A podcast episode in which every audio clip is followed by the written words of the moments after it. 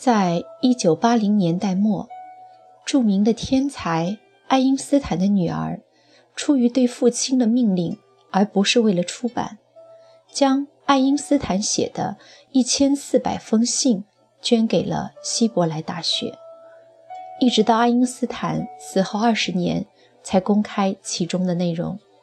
而现在讲的这一封，就是其中一封写给他女儿的信件内容。当我发表相对论理论的时候，几乎没有人能理解；而我现在揭露出来，要传达给人类的，更将会与现有人类对世界的误解和偏见产生冲突。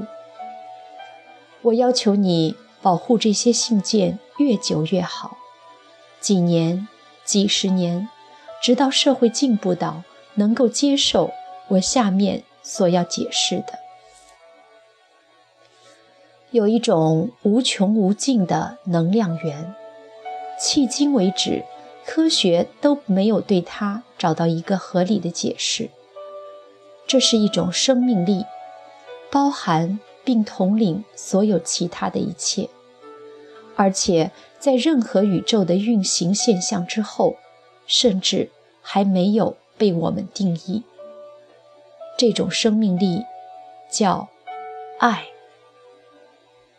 当科学家们苦苦寻找一个未定义的宇宙统一理论的时候，他们已经忘了大部分充满力量的无形之力。爱是光，爱能够启示那些给予并得到它的人。爱是地心引力，因为爱。能让人们互相吸引。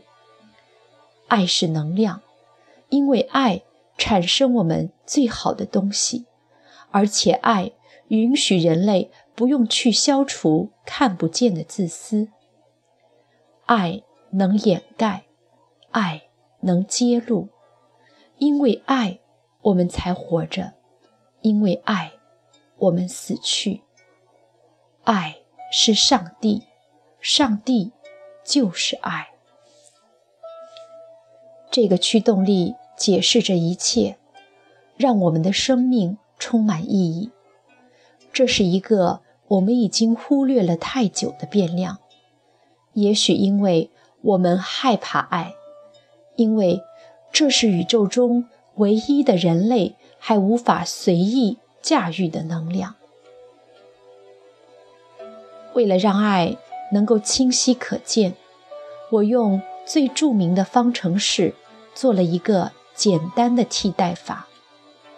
如果不是一等于 mc 平方，我们接受治愈这个世界的能量能通过爱乘以光速的平方来获得，我们就得出这样一个结论：爱就是最强大的力量。因为爱没有限制，在人类无法运用和控制其余所有宇宙上的那些与我们作对的能量之后，我们迫不及待地需要另外一种能量来滋养我们。如果我们想要我们的物种得以存活，如果我们发现了生命的意义，如果我们想拯救这个世界和每一个居住在世界上的生灵，爱是唯一的答案。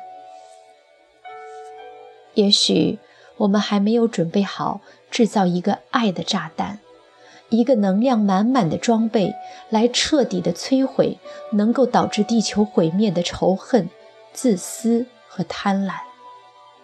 然而，每一个独立的个体内在。都带着很细微的，但是待释放的强大的爱的发电机。当我们学会给予和接受这种宇宙能量的时候，亲爱的女儿，我们就得承认，爱能降服一切，爱超越每一个存在和任何存在，因为爱。就是生命的精髓。我深感遗憾，没有能够表达我内心深处的东西，这让我一生都在为你而受鞭打着。或许现在抱歉太晚了，但是时间是相对的。我需要告诉你的是，我爱你，谢谢你，因为我终于找到了最终的答案。